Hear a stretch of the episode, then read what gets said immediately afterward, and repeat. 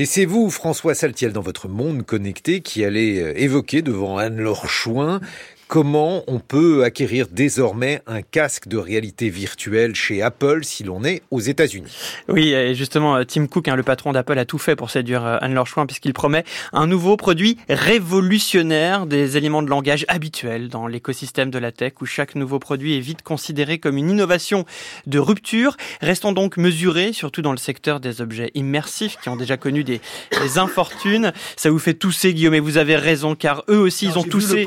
Ah, c'est ça, c'est le prix. Mais alors là, je parlais déjà des lunettes connectées qui, malgré de nombreuses tentatives, n'ont jamais massivement vu le jour au bout de notre nez. Néanmoins, Apple n'est pas n'importe quelle entreprise de la tech. On leur doit le premier Macintosh qui fête cette année ses 40 ans et l'apparition de l'iPhone, deux outils qui ont bouleversé notre quotidien et notre manière de communiquer. Ce casque Vision Pro est une sortie majeure pour la multinationale, la première d'envergure de l'ère euh, Tim Cook euh, qui a pris la suite de Steve Jobs. L'enjeu est fort et donc à l'image de son prix.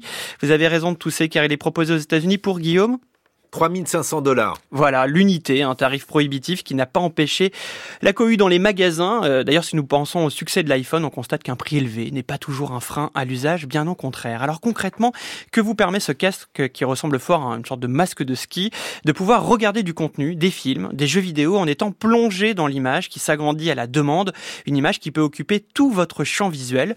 Vous avez également accès à toute la bureautique euh, classique. Les commandes s'exécutent par le mouvement des yeux, de la main ou par la voix par la voix. L'objectif est donc d'abandonner le clavier physique et la souris d'ordinateur. Apple évoque un ordinateur spatial. Vous pouvez également réaliser des visioconférences en ayant l'impression d'avoir votre interlocuteur en grand dans la même pièce que vous.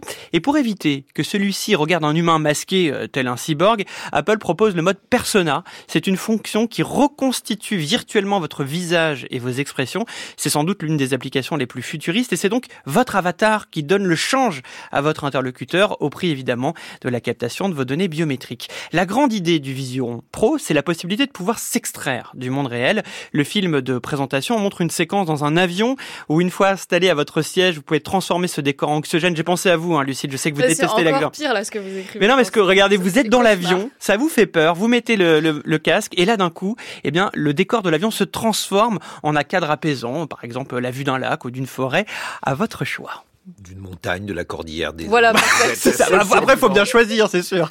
Cette déconnexion avec le monde réel a déjà suscité de nombreuses réactions sur les réseaux sociaux. Oui, car si vous êtes encore surpris lorsque vous voyez dans la rue une personne au téléphone parlant seule euh, avec son kit main libre, imaginez la vision d'un humain masqué qui s'agite dans l'espace en exécutant des mouvements dans le vide. Des vidéos virales circulent sur les réseaux où on aperçoit ces, ces humains cyborgs dans le métro, traversant une rue ou au volant d'une voiture euh, avec pilotage automatique, le tout masqué évidemment. Une vision aussi euh, dystopique que dangereuse pour la sécurité d'autrui. Il s'agit là d'un détournement de l'usage, car pour l'instant, le, Vision Pro est conçu pour être employé dans un espace maîtrisé et non en mouvement. Mais nous y viendrons sans doute, les amis, à ce moment d'hybridation entre réalité et virtualité, au moment où chacun regardera le monde à travers un casque personnalisé. Il faudra alors s'accrocher, ou plutôt se décrocher, pour retrouver le sens commun de la marche.